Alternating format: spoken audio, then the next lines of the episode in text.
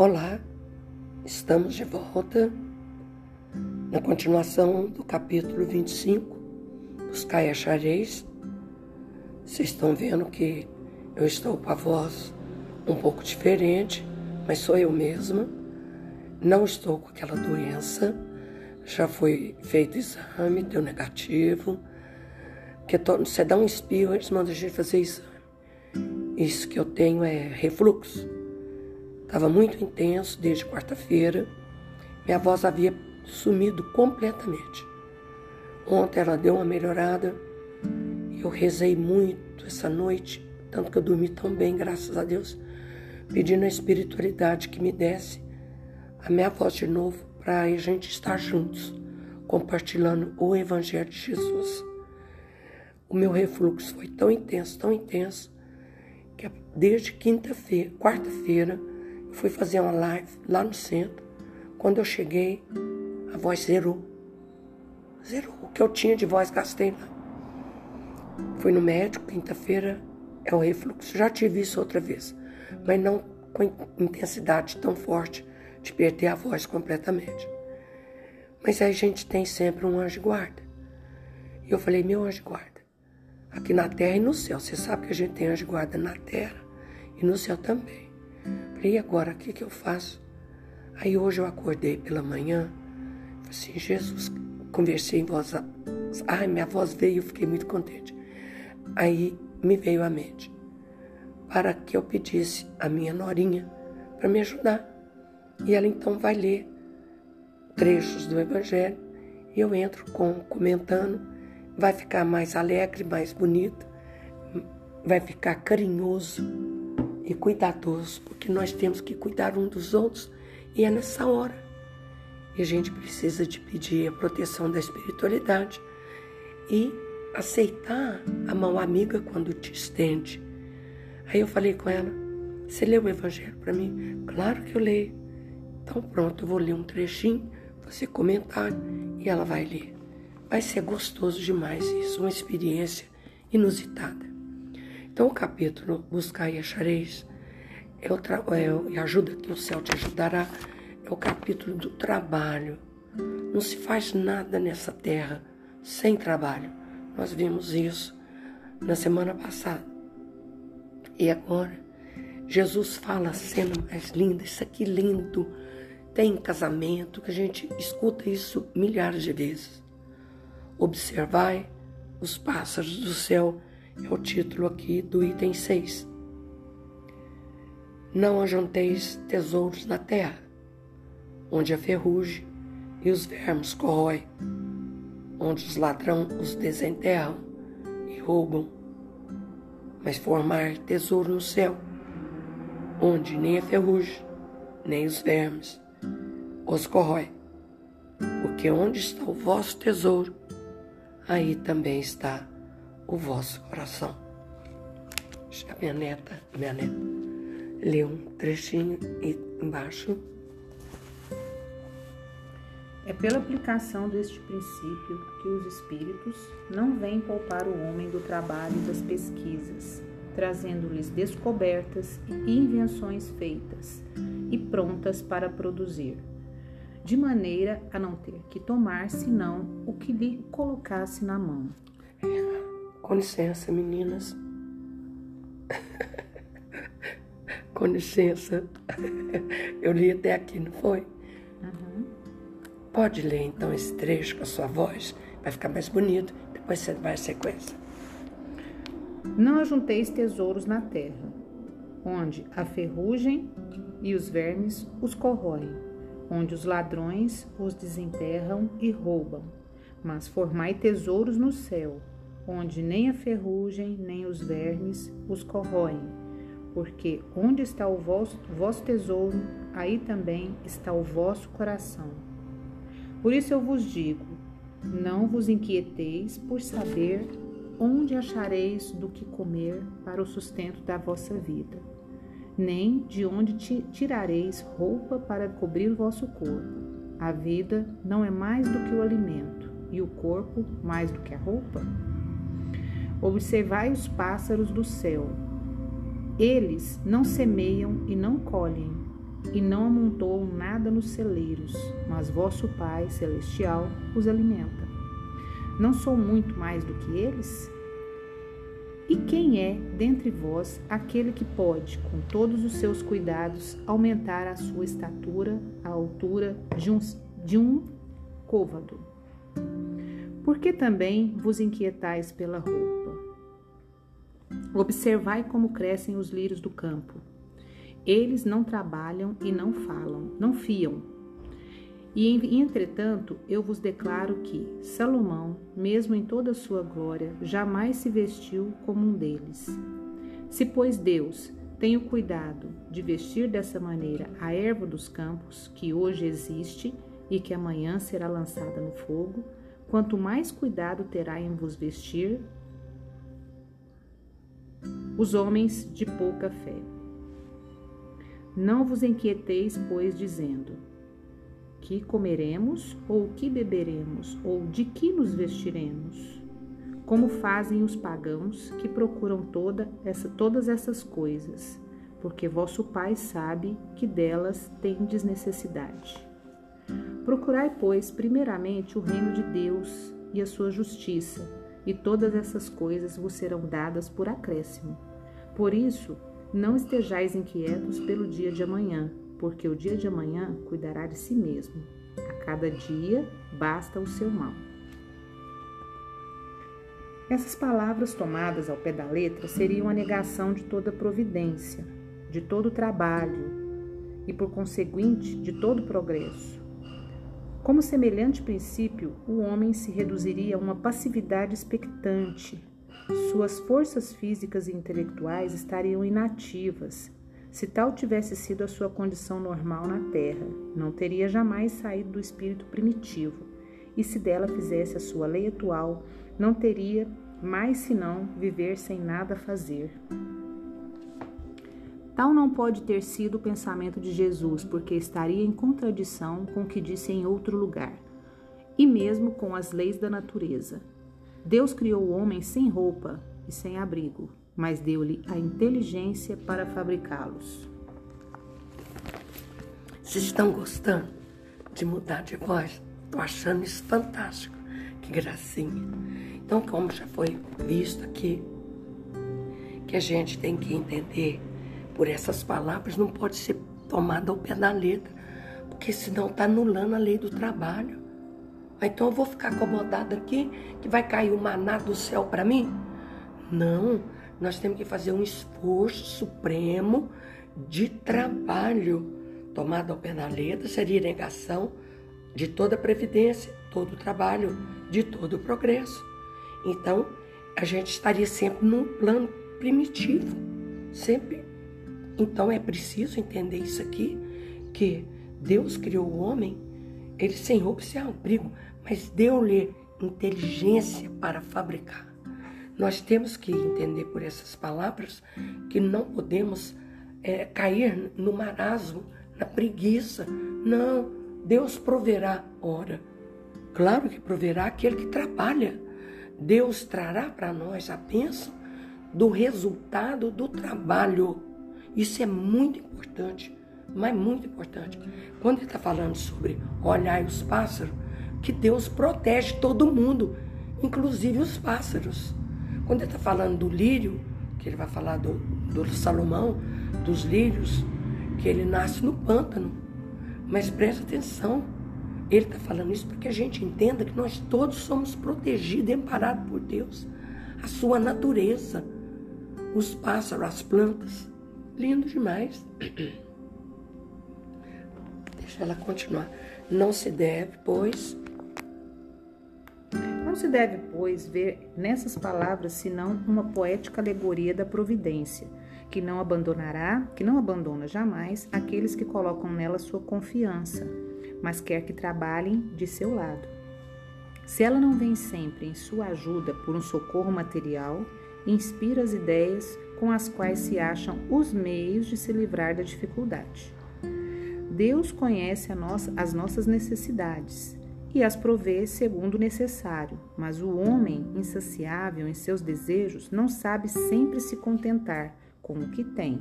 O necessário não lhe basta, lhe é preciso supérfluo. E é então a providência que o deixa entregue a si mesmo. Frequentemente é infeliz por sua culpa e por ter desconhecido a voz que o advertia na sua consciência. E Deus o deixa sofrer as consequências, a fim de que isso lhe sirva de lição para o futuro. Tá vendo? Eu acabei de falar. Deus não abandona jamais, tá a palavra aqui, jamais, aqueles que colocam nele confiança, mas quer que trabalha.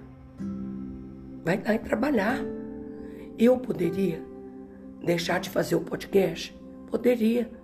Como diz o Rogério, mamãe, você não é obrigada. Claro que não, faço com maior amor. Mas por que não fazer? Se eu tenho condição, minha voz está ruim, mas eu tenho condição, minha norinha está aqui para ajudar, eu tenho condição, por que vou deixar de fazer uma coisa que eu tanto amo toda semana? Vai estar na sua casa, batendo na porta do seu coração para ouvir o Evangelho de Jesus. Então é muito lindo isso aqui. Aqui, é, se ela não vem sem sua ajuda, por um pouco de socorro material, inspira as ideias. Não, tô, não contei que eu tive inspiração hoje de manhã. A voz está ruim? Pede a sua norinha para te ajudar. Aqui, ó, inspira as ideias com as quais se acha os meios de livrar da dificuldade. Uma coisa simples que eu estou contando. Eu deitei, pedi a Nossa Senhora, dormi bem, e de manhã eu acordei e passei um, uma mensagem para minha norinha em áudio. Falei, olha, tô falando mais ou menos. Vem para a gente fazer junto, você me ajudar a ler o Evangelho. Uma coisa linda. Vou repetir. Se ela não vem em sua ajuda para um socorro, se ela não vem sempre em sua ajuda um socorro material, inspira as ideias com as quais se acha o meio de se livrar da dificuldade. Eu não pedi, amanhã eu quero falar normalmente, não quero isso. Não foi assim meu pedido. Entendendo? Não pode ajudar com socorro material, mas ele te dá ideia e os meios de livrar da dificuldade. Acabou, não teve mais dificuldade. Deus conhece as nossas necessidades e as provê segundo o necessário. Agora, você sempre não contenta com o que tem, sempre quer mais do que você precisa. A gente está sempre pedindo mais do que precisa. Então, a terra. A terra produzirá bastante para alimentar todos os seus habitantes. Quando os homens souberem administrar os bens que ela dá, segundo as leis de justiça, de caridade e de amor ao próximo, quando a fraternidade reinar entre os diversos povos, como entre as províncias de um mesmo império, o supérfluo momentâneo de um suprirá a influência momentânea de outro, e cada um terá o necessário. O rico, então, se considerará como um homem que tem uma grande quantidade de sementes. Se as espalhas, elas produzirão ao cêntuplo, cêntuplo para ele e para outros. Mas se come essas sementes sozinho e as esbanja deixando perder-se o excesso daquilo que comer, não produzirão nada e não bastarão para todo mundo. Se as guarda em seu celeiro, os vermes a comerão. Por isso, Jesus disse: Não ajunteis tesouros na terra, não são que são perecíveis, mas formar tesouros no céu, porque são eternos. Em outros termos, não ligueis aos bens materiais, mas à importância do que os bens espirituais, e sabeis sacrificar os primeiros em provento dos segundos. Não é com as leis que se decreta a caridade e a fraternidade. Se elas não são de coração, o egoísmo a sufocará sempre. Fazê-las nele penetrar é a tarefa do Espiritismo. Viu que lindo isso aqui? Viu que lindo? Um dia, isso que ela leu, a terra vai produzir desse jeito. O supérfluo vai para o outro que não tem. Um dia a terra vai deixar de ser planeta de expiação para ser de regeneração e vai fazer isso que está falando assim. Todo o excesso da. A gente tenta fazer isso. As guarda-roupa tá cheio, Os armários tá cheio. Tira, doa para quem não tem. Já é um treinamento que nós estamos fazendo. Na casa do espírita não pode ter supérfluo. A gente tem que doar aquilo que não me serve mais. Ele sempre fala, se tem uma roupa e você não usa tem três anos, ah, minha filha, pode doar, porque você não vai usar mais não. E sapato ele estraga lá dentro da caixinha. Desmancha. Então é preciso que a gente faça isso que está falando aqui. Não ajunteis tesouros na terra. São perecíveis. Mas formar tesouros no céu, porque são eternos. Essa é a lição desse evangelho, dessa lição de Jesus. Em outros termos, não ligueis aos bens materiais, aqui que está a chave. Não ligueis aos bens materiais mais importância do que aos bens espirituais. E sabeis sacrificar os primeiros em proveito dos segundos. Tá aí. Tá aí uma coisa que a gente precisa aprender a fazer. Sacrificar um pouco, porque eu não posso viver, esperar o maná cair do céu. Presta atenção. Eu tenho que dar atenção às coisas materiais. Mas eu preciso parar e ver o meu lado espiritual. Me faz falta o Evangelho. Em outros termos, não ligueis aos bens materiais. Mais importância do que aos bens espirituais. E saber sacrificar os primeiros em proveito segundo. É aí que entra muita dificuldade. Como é que você quer? Bom, se você estiver com fome, não é bom nem começar. Porque quem está com fome está com razão. Pronto, acabou-se. É preciso que a gente esteja saciado, a fome física, para ter inteligência aberta para as coisas do espírito. Eu achei interessante esse final que ela leu. Não é com leis que se decreta a caridade e a fraternidade. É, o governo agora vai decretar, fazer uma lei para que tudo que está sobrando na sua casa se doa. Que você seja caridoso, que você seja fraterno. Quem vai obedecer essa lei? Ninguém. Não é com leis que se decreta a caridade e a fraternidade. Se elas não estão no coração, o egoísmo a sufocará sempre. Fazê-la neles, nele penetrar é a tarefa do Espiritismo que nós estamos estudando. Essa é a tarefa. Se você não é do coração. Não vou abrir a gaveta. E tudo que eu acho que não estou precisando mais, eu vou descartar. Se isso não for do coração, não vai adiantar se abrir, porque o egoísmo vai sufocar. Eu fiz no começo do ano uma limpeza nos armários de louça, de tudo. Fui falando para minha secretária: esse não sobe mais, esse não sobe mais. Foi doando, doando. Menina. E o armário tá cheio ainda, você acredita uma coisa dessa? E eu vou contar uma historinha bem rápida que minha amiga gosta de ouvir essa. Eu tinha duas compoteiras iguais, era um parzinho. Falei, eu vou dar uma de presente para minha amiga que eu tanto amo, fazendo chá de casa, de casa nova. Vou fazer com a bolachinha que eu gosto dentro. Fiz, lavei bonitinha e botei a bolachinha. Aí chegou uma amiga e falou assim: Nossa, Vera, que compoteira mais linda. Eu como ri, né? Como ri, como é que eu dou essa compoteira agora? Mas meu coração deu uma murchada no peito ao egoísmo. Ele entrou em cena. Falei, pronto, agora vai, não vou dar mais essa. E eu falei assim, e ela tem parzinho, você acredita? Falei, não, mas é linda demais. Ah, mas essa aqui eu vou dar de presente. O egoísmo dela falou, mas você é doida mesmo. Eu não dava. Mas eu dei. Graças a Deus, eu dei. E eu tenho essa história lindinha para contar. Que a gente, se não está no coração, o egoísmo sufoca e você não é capaz de doar aquilo que você se propôs doar.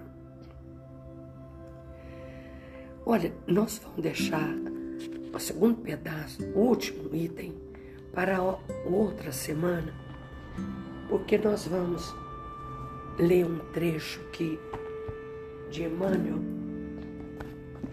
Agora vocês vão ter que aguentar minha minha vozinha, mas também agora mesmo já está acabando. E eu tirei aqui do livro de Emmanuel, é sobre examinar os lírios do campo, como crescem. E ele está no lodo, né? Lindo demais, no pântano. Isso aqui é lindo. Jesus é de sabedoria ímpar, porque nós somos, presta atenção, lírios no pântano chamado terra. Nós somos. Vou ler, vocês verem como que encaixa. Aqui, primeiro, antes de chegar, deixa isso para o fim, peraí. Ai, mas eu sou, eu encho minha mesa de papelzinho. Olhai os lírios do campo, exortou-nos Jesus. A lição nos adverte contra as inquietações improdutivas sem compelir-nos à ociosidade. Sem você ficar na ociosidade, na preguiça. Eles não fiam nem desce para se mostrarem na formosura que os caracteriza. Todavia, não desdenham fazer o que podem a fim de cooperar no enriquecimento do esforço humano. Não se preocupam em ser gerânio ou cravos, e sim aceitam-se na configuração e na essência de que se viram formados, segundo os princípios da espécie. Olha que coisa maravilhosa, por favor. Eles não querem ser gerânio, flor, cravo, porque às vezes você é um lírio e nem percebe, mas você quer ser o que o outro é. Eu vou ler isso aqui bem devagarinho. Não se, se preocupam em ser gerânio ou cravo, e sim aceitam-se na configuração e na essência de que se viram formados, segundo os princípios de caridade. Ah, eu queria ser mais alta, queria ser mais baixa. Queria, não queria ser gorda. Eu queria ser isso. Eu queria ser aquilo. Nós estamos nos negando ao que somos. E ele está comparando isso na maravilha do lírio que aceita como ele é. Mas não é lindo? Não cogitam em criticar as outras plantas que lhe ocupam a vizinhança. Já viu minha vizinha ali? Toda semana ela vai na praia, ela vai no shopping, ela vai para. Você está vivendo preocupada com a vida dos outros. E ele está dizendo que as plantas, ela, o lírio, mas mano, é bonitinho demais. Ele não critica as outras plantas que lhe ocupam a vizinhança, deixando a cada uma o direito de ser ela mesma, nas atividades que lhe diz respeito à própria destinação. Então a gente tem que ser o que a gente é, de acordo com o que eu já construí para mim. Mas é lindo essa comparação de Emmanuel. Não queira ser o que você não é. Admite calor e frio, vento e chuva. Deles se aproveitando aquilo que possam doar de útil, sem se queixarem do suposto excesso em que se exprimam. Veja. A gente tem que aproveitar o calor, o frio, a chuva e o vento tudo isso faz parte da natureza humana, da natureza do planeta, para nos ajudar, para aproveitar aquilo que a gente possa, para ser, ser útil, sem se queixarem do suposto excesso em que se exprimam. Não indagam quanto à condição ou à posição daqueles a quem consigam prestar serviço, seja acrescentando beleza e perfume à terra ou ornamentando festa, ou colaborando no interesse das criaturas em valor de mercado. Ela não pergunta: você vai me levar é para uma festa ou para um velório? A flor não faz essa pergunta. Coisa maravilhosa, gente. não indagam quanto à condição ou posição daqueles a quem consigam prestar serviço. Não, ela vai lá me levar para enfeitar o velório, não quero ir não. Pensou se a flor pudesse fazer isso? Seja acrescentando a beleza e perfume à terra, ou ornamentando festa, ou colaborando no interesse das criaturas em valor de mercado. Quer dizer, põe lá para vender as flores, não é verdade? Sobretudo, desabrocham, servem no lugar em que foram situados pela sabedoria divina, através das forças da natureza, ainda mesmo quando tragam as raízes mergulhadas no pântano. Bom entender isso aqui porque é profundo demais. Mesmo estando com as raízes mergulhadas no pântano, e eu comparei a terra como um pântano, sobretudo, nós temos que desabrochar, florir onde fomos plantados. Como diz Emmanuel, nós temos que florir onde formos plantadas. Sobretudo, desabrocha e serve no lugar em situados pela sabedoria divina, através das forças da natureza, ainda mesmo quando trago as raízes mergulhadas no pântano. Mesmo que as minhas raízes esteja mergulhada no pântano. Nós precisamos desabrochar, servir, embelezar a vida dos outros. Que coisa maravilhosa. Não ficou linda essa comparação de Emmanuel com as plantas?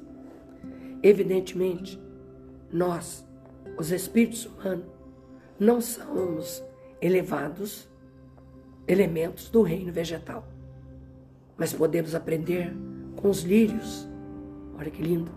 Serenidade, aceitação, paz, trabalho com as responsabilidades e privilégio do discernimento, da razão, por uma simples flor. Por porque uma simples flor ainda não tem mas é símbolo. Gente, vamos entender isso aqui, lindo demais.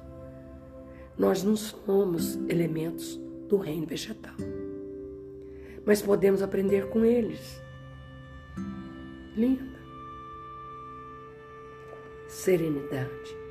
Você já viu um lírio? Ninguém tem na frente agora um lírio branquinho. Mas fechar os olhos, vem na mente um lírio, não vem? Lindo exuberante. Então ele, ele se mostra, aprender com os lírios, a serenidade e aceitação, paz e trabalho, com as responsabilidades e privilégio do discernimento. Ainda a gente pode escolher. E da razão, que uma simples flor ainda não tem mas nós já temos. Nós já temos a responsabilidade, discernimento, um privilégio que a flor ainda não tem. Amei, amei estar com vocês assim mesmo, apesar dessa voz fanha. Não fiz esforço. A minha norinha ajudou na leitura. Eu acho que eu vou convidá-la mais vezes, sabe por quê? Foi assim que eu aprendi a ler o Evangelho com meu professor.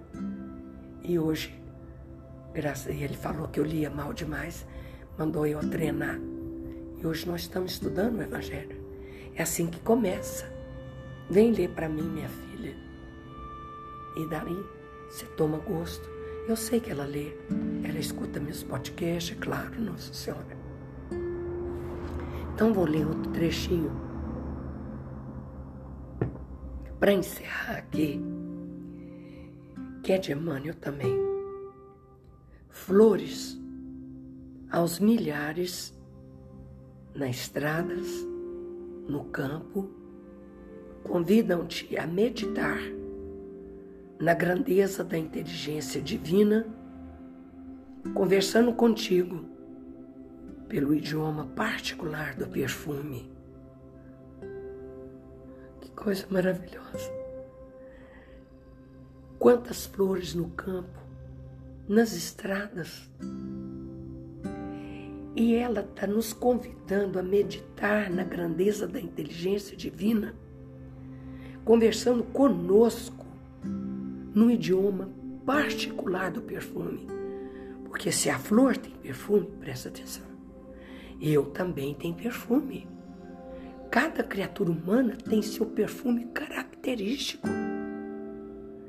Então nós vamos conversar com as plantas, com as flores, no idioma particular do perfume. Ah, mas ela exala um perfume. Eu também exalo um perfume. A Cris, por isso que cada casa, presta atenção, isso é importantíssimo. Cada casa tem um odor característico da família que habita ali. Tem casa que é um, um aroma delicioso ali dentro. Você não sente, não é perfume químico, não, comprado na loja. É o perfume que cada espírito exala, deixa no ar. Então ela está convidando a gente a conversar no idioma particular do perfume e em muitas circunstâncias não hesitas em esfacelá-las, pisando nelas, né? Sob os pés, deitando reclamações. Se pequenino seixo te penetra o sapato, seixo é perfume, é espinho. A coisa é tão linda, tem tantas flores, o capim tão macio. Aí você encontra um espinho, ai, ai que espinho. Você perdeu toda a beleza da circunstância, todo o perfume que a flor exalou, porque um, um espinho te penetrou no sapato. E isso tem um, uma explicação, uma interpretação de zero a, a, a, como um leque ao infinito. Colocar isso aqui na mão do Haroldo, meu Deus, vai gastar um, um mês falando. A vida me deu, meu pai minha mãe me deu a vida. Isso é o Haroldo falando. Me deu a vida, que é um, um diamante. E eu reclamo, porque não me deu um grama de ouro. É uma comparação que Haroldo faz. Então a vida nos dá oportunidade mil que a gente só tem que agradecer. Aí acontece, ai, me rouca, não posso fazer podcast. Pode sim. Eu peço desculpa aos ouvidos sensíveis de vocês, mas estou aqui contribuindo com meu perfume. Uma vez meu primo falou para mim assim: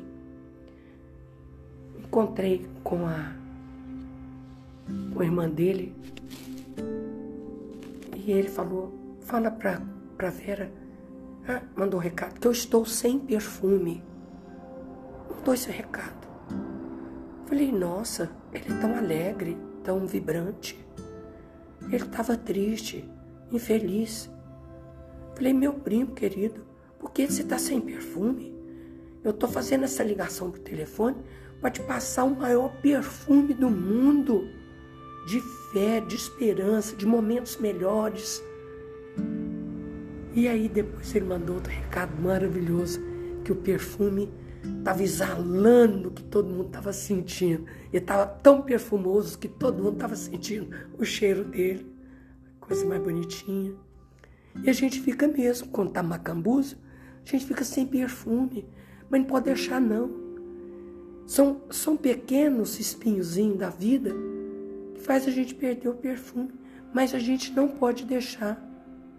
Nós temos que agradecer, observar essa inteligência divina através de uma flor. Infelizmente eu não posso mostrar para vocês, mas aqui na minha frente tem uma orquídea que eu ganhei Dia das Mulheres e uma outra florzinha linda, que eu esqueci o nome dela. Coisa mais linda do mundo. Todo dia eu passo por ela. Ela tá perfeitinha. E a gente divide os perfumes. É isso que a gente tem que fazer. Dividir os perfumes uns com os outros.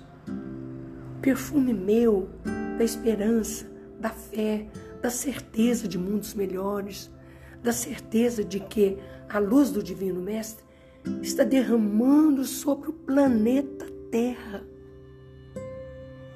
e nos atinge a todos. Por favor, não se deixe ficar sem perfume. Leia um texto, se deixe emocionar por ele, você vai sentir seu próprio perfume. É tão lindo, tem várias histórias na vida de Jesus, e a mais que eu gosto é quando ele visita a mãe dele. Eu já contei, vou repetir só por causa desse pedacinho. Antes dela ver ele, quando ele havia já morrido para o plano material, ela sentiu um perfume inebriante na sala. Era o perfume do Cristo. Pensa. E ela sentiu aquele perfume. E de repente, a luz apagou e ficou só do peito dela. Lembra contar isso? Mas apareceu primeiro o perfume. Não esqueça disso, isso é importantíssimo. Não podemos deixar nosso perfume acabar com tristeza, com melancolia, com preguiça. Vou falar outras palavras, com raiva, com não perdão. O não perdão apaga o nosso perfume. E nesse momento,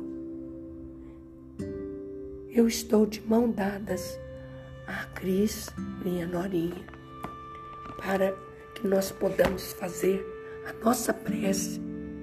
Amei o nosso estudo, principalmente que hoje ela está aqui, assim, fortemente, me ajudando. Não deixa o seu perfume acabar. Por isso, quando às vezes a gente está muito triste, vai tomar banho, põe salto, põe perfume, passa batom, ajuda a melhorar o perfume interno. É fato, isso é verdadeiro. E agora nós vamos cantar Quanta luz, tu e eu, tá? Ela vai cantar. E minha amiga diz que canta também. Desculpa. Desculpa novamente. Não tô forçando. Quanta luz neste ambiente. Solta. Ah, o bombe vai me, vai me ajudando no ritmo. Da melodia. Na melodia, é. Quanta luz neste ambiente descendo sobre nós. Vibrando. Então fala com uma poesia. Ah, tá. Faz. Quanta luz, quanta luz neste ambiente, descendo sobre nós, vibrando em nossas mentes. mentes. Quanta luz, quando assim em prece, como a alma cresce aos olhos de Jesus.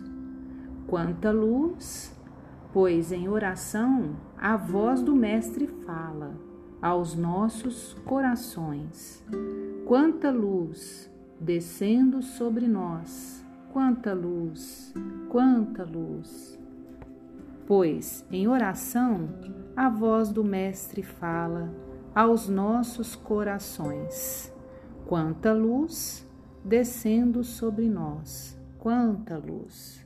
Ave Maria cheia de graça. O Senhor é convosco, bendita sois vós entre as mulheres, bendito é o fruto do vosso ventre, Jesus.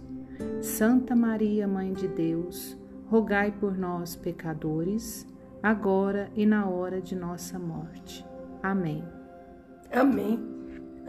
Amo vocês, onde quer que vocês estejam. Que delícia que foi. Amei, amei. Que Deus nos abençoe. Amo vocês profundamente.